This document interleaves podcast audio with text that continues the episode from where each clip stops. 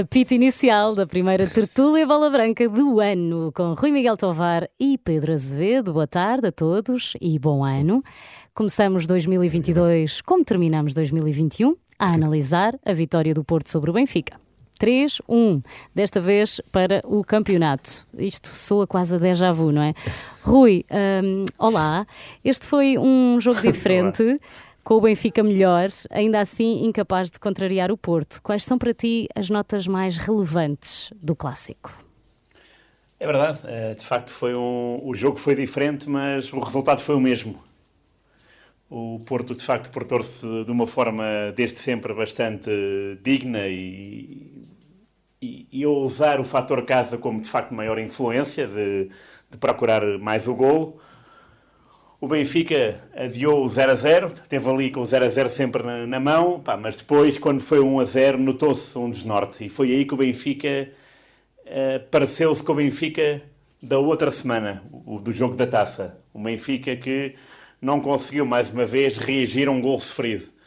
Ficou baralhado, desnorteado e o Porto aproveitou e muito bem para fazer o 2-0, portanto foram dois golos uh, muito, muito seguidos que uh, deixaram antever que a vitória estava, estava uh, que, era, que era certa. Mas afinal é que nos primeiros segundos da segunda parte, aquele 2-1 do Yaremchuk de facto fez vacilar ali as contas. O, o Benfica ganhou alguma confiança, mas uh, uma equipa que, que não está a jogar aquilo que, que sabe os jogadores também não estão, não estão, não parecem uh, com, com a cabeça ainda virada para, para, para a vitória ou para dar a volta, ou uma reviravolta num jogo importante. A verdade é que o Porto também uh, se assenhorou do jogo rapidamente e conseguiu uh, o 3-1 com aquele gol do, do Taremi, que Mas não marcava já Rui, há 12 jogos. que se, se André Almeida não tivesse sido expulso, a história do jogo poderia ter sido outra. É, é com, até mesmo com 10, o Benfica teve uma oportunidade para o empate. Sim, exatamente, é verdade. Uh, o Benfica, de facto, quando galvanizou-se com, com, com o gol, parecia que estava lançado. Uh, e claro, podemos, podemos uh, especular uma série de, de, de, coisas, uma delas, se o André Almeida ficasse, é possível. Até porque também, também é de notar que quando o Nelson Veríssimo fez aquelas substituições de rajadas, com a entrada do Pizzi, por exemplo, a dar uma clara ideia de, de, de, refrescar, mas a verdade é que tirou o Rafa, portanto, tirou aquele elemento que era o, é o único elemento do Benfica nesta altura que, que é capaz de, de furar e de criar desequilíbrios. Portanto, foi uma situação um bocado confusa. A expulsão do André Almeida, porque limita o Benfica ainda mais, e depois as substituições que, a meu ver, tirar o Rafa nunca é uma boa solução, porque Uh, é como se maniatasse o Benfica ainda mais. Uhum. E isso uh, fragilizou de certa maneira. Porque era, era, o, era o jogador que estava. 3-1, pronto. Exato. Que Rafa poderia ainda desequilibrar-se para o lado do Benfica. Pedro, certo é que apesar das ausências de Luís Dias, de Evan Nilsson, o Porto conseguiu, não raras vezes, surpreender a defesa do, uh, do Benfica, uh, desta vez com Fábio Vieira e com, e com PP. Uh, qual foi para ti a chave, a chave do jogo? O Benfica não conseguiu, de um jogo para o outro, perceber as movimentações do ataque portista, independentemente dos protagonistas. Qual foi para ti a chave do jogo? Eu acho aqui também um jogo mental que ficou para além deste jogo no campo.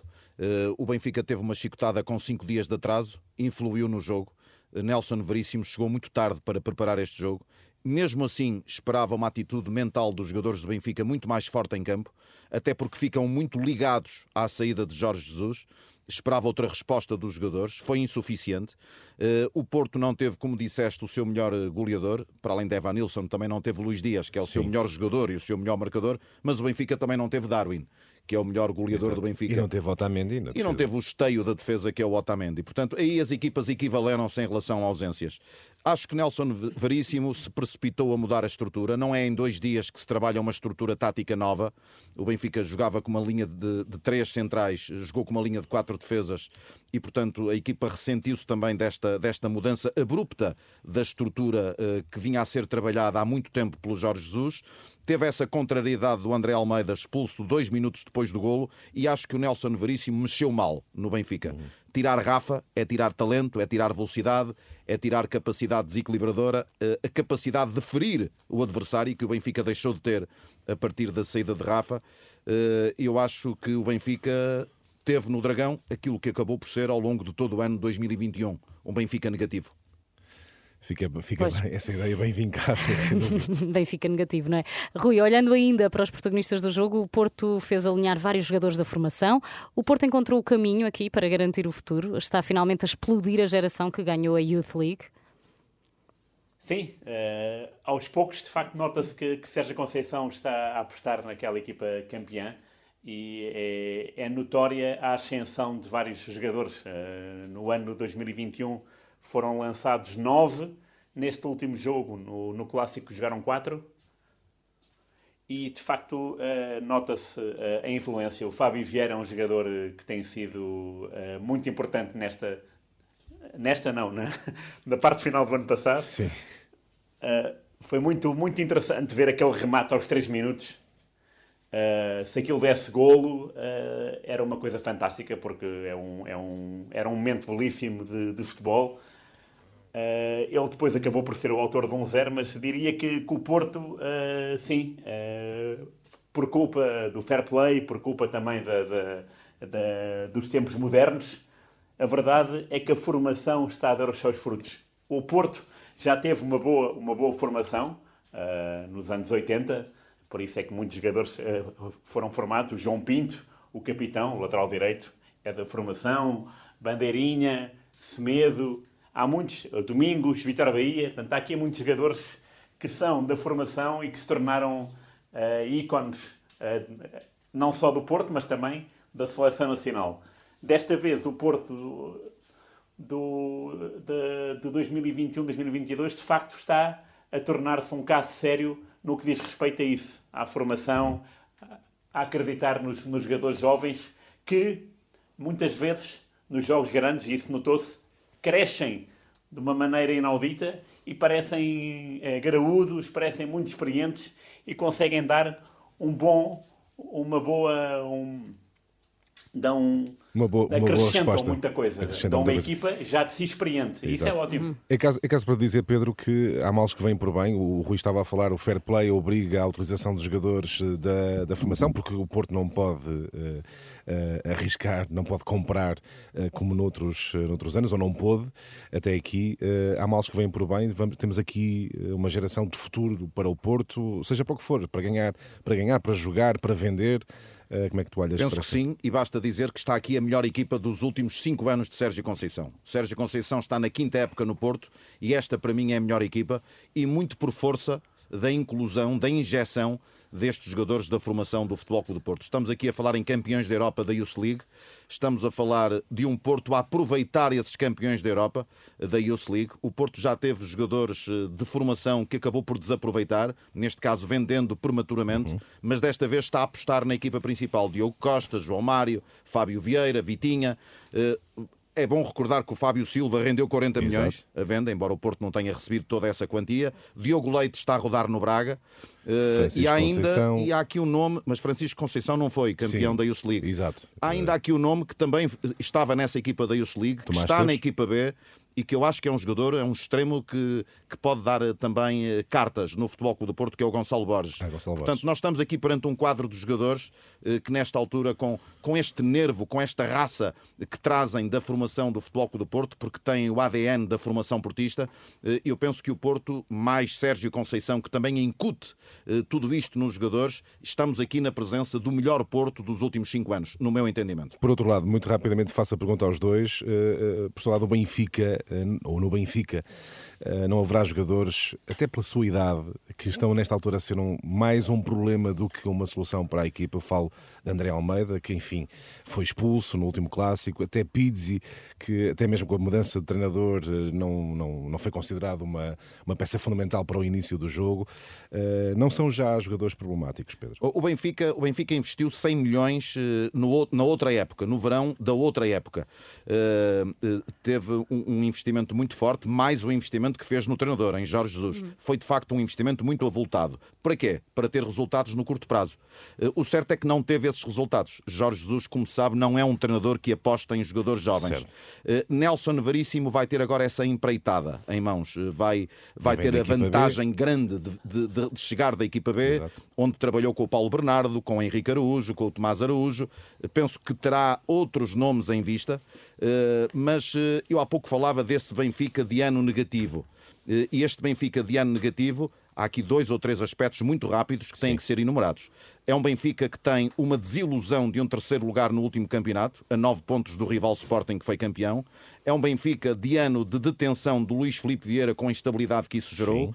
Eleições antecipadas, irregularidade no campeonato sem exibições convincentes, três derrotas com os rivais, eh, primeiro o Sporting e depois duas derrotas consecutivas com o Futebol Clube do Porto, com saída da taça, sete pontos para a liderança do campeonato. E eu penso que o Rui e Costa agora. da taça perdida com o E a taça já está fora da taça. Eu penso que o Rui Costa tem agora, com esta fasquia que está muito mais baixa, tem agora seis meses para preparar a nova época, hum. porque, no meu ponto de vista, esta época do Benfica, eu não vou dizer perdida porque no futebol não há épocas perdidas enquanto o árbitro Sim. não apita e matematicamente for possível. Mas está muito comprometida esta época do Benfica, para mim está fora da corrida pelo título. Já teria que correr muito atrás do prejuízo. O Benfica está a sete pontos dos dois principais rivais.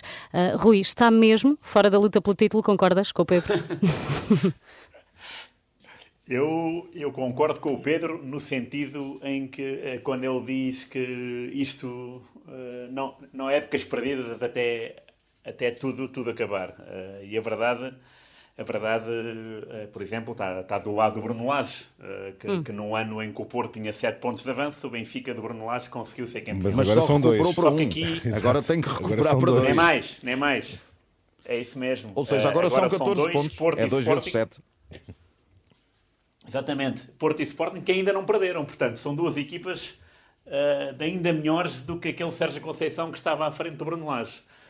Portanto, diria que o, que o, título para o Benfica é, de facto, está muito, muito, muito, muito longe. Obviamente eh, que agora, se, se, se este treinador de encarreirar e se os jogadores forem com ele, uh, talvez o Benfica possa diminuir uhum. e possa, ok, uh, causar alguma surpresa com, com a regularidade. Mas tudo aponta agora, que Porto e Sporting... parece muito difícil porque era preciso, era preciso que os dois era então eu pergunto. Que o, o Hamilton e que o, e que o, e que o Verstappen furassem os pneus para ganharem. Então eu pergunto muito rápido, para uma, uma resposta muito rápida. Uh, atendendo ao momento, quem é que estará melhor uh, para arrancar em definitivo para o título? Porto ou Sporting? Neste momento, Sim. É, neste momento é muito difícil. Estão muito, estão muito iguais. Não, não há, não há. Eu não consigo, não consigo ver. Uh, e aliás, o próprio campeonato disse isso no sentido no jogo entre eles foi um a um em Alvalade acho muito difícil vai ser aquele campeonato decidido até a última jornada, sendo que na penúltima há um Benfica-Porto. Exato. Pedro. Eu vou responder essa pergunta às 11 da noite do dia 12 de fevereiro. E eu acho que o Porto Sporting da 22 jornada irá ser antecipado ser para 12 de fevereiro por causa das competições europeias Exato. da semana seguinte. E nessa noite é de 12 de fevereiro, que é um sábado, às 11 da noite eu respondo. Acho que esse momento Pronto, vai ser um momento chave do campeonato o Porto Sporting da 22 jornada. Vamos, a, vamos anotar na agenda. Fica para a tertúlia de 14 de fevereiro. é fica, fica já combinado. Para já está feita a primeira tertúlia bola branca do ano. Rui Miguel Tovar e Pedro Azevedo. Até para a semana. Um Até para a semana.